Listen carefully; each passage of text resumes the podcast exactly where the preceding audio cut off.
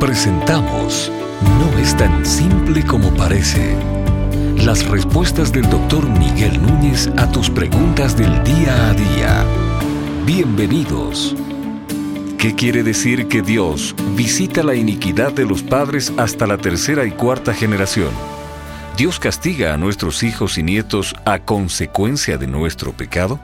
Bueno, la palabra de Dios habla en el Antiguo Testamento justamente que Dios es misericordioso por un lado, pero al mismo tiempo habla de que Él juzga el pecado de los hijos sobre, del pecado de los padres sobre los hijos de la tercera y cuarta generación. Y ahí tenemos que hablar de, varias cosas. Por un lado, mucho de las consecuencias que los hijos acarrean hasta la tercera y cuarta generación de pecado que los padres llevaron es más el resultado de consecuencias naturales. Un, padre borrachón, pues frecuentemente acostumbró a sus hijos no solamente a verlo borrachos, sino que comenzó tempranamente a enseñarle a beber.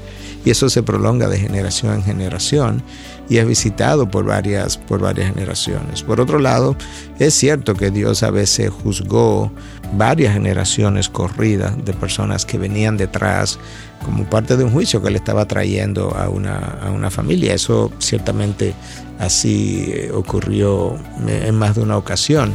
Sin embargo, cuando tú sigues leyendo, hay un punto de, quebrantamiento, de, de, rompimiento con esa práctica que nosotros vemos a partir de Ezequiel 18, que yo quisiera leer. Voy a comenzar leyendo el versículo 19.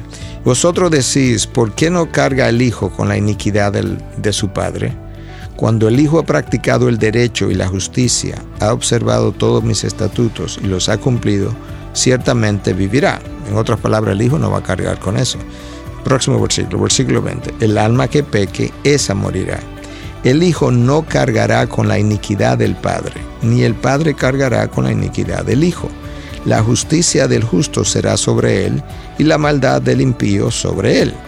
Pero si el impío se aparta de todos los pecados que ha cometido, guarda todos mis estatutos y practica el derecho y la justicia, ciertamente vivirá, no morirá. Ninguna de las transgresiones que ha cometido le serán recordadas. Por la justicia que ha practicado, vivirá. Entonces Dios pregunta en el versículo 23, ¿acaso me complazco yo en la muerte del impío? declara el, Señor Dios y no en que se aparte de sus caminos y viva. Ahí está el punto eh, claramente establecido. Dios dice, eh, por lo menos a partir de Ezequiel, que el hijo no va a cargar con la iniquidad del padre ni viceversa, ni el padre con la iniquidad del hijo. Que si hay un hijo, ¿verdad?, de un padre, que el padre practicó la iniquidad, pero el hijo no, el hijo va a vivir por la justicia que él practicó. Y al revés que si hay un, padre que practicó la iniquidad y después se arrepintió, su arrepentimiento hará que él también no cargue con las consecuencias normales que vendrían sobre su vida. Entonces, yo creo que ahí está el principio claramente establecido y el principio de quebrantamiento de que estábamos hablando. ¿Estás pensando en algún tema que no es tan simple como parece? ¿Quieres saber la opinión del doctor Miguel Núñez sobre un tema en particular?